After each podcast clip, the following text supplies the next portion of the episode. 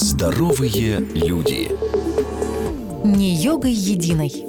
Хатха-йогой уже никого не удивишь, и я расскажу о других модных практиках для красоты и здоровья, которые популярны в Украине.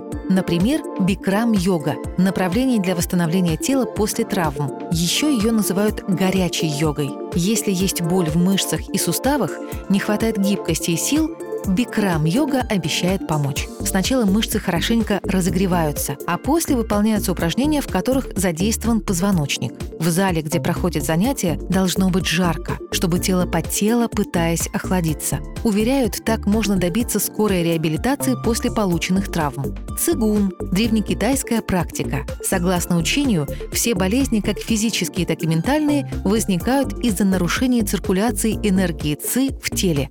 Цигун – это легкая практика, без тяжелых физических нагрузок. Она основана на плавных движениях, размеренном дыхании и фиксации тела в определенных позах. Прекрасно подойдет для тех, кто не любит бегать, тягать железо, но хочет улучшить осанку и избавиться от стресса.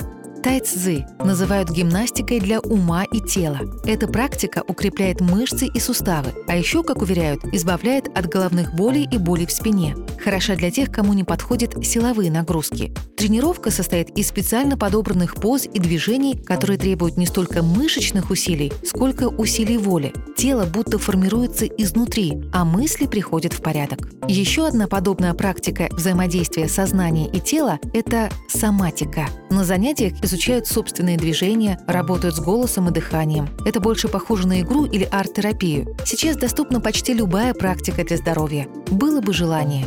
Здоровые люди с Мартой Мальфар. Ежедневно на радио «Вести».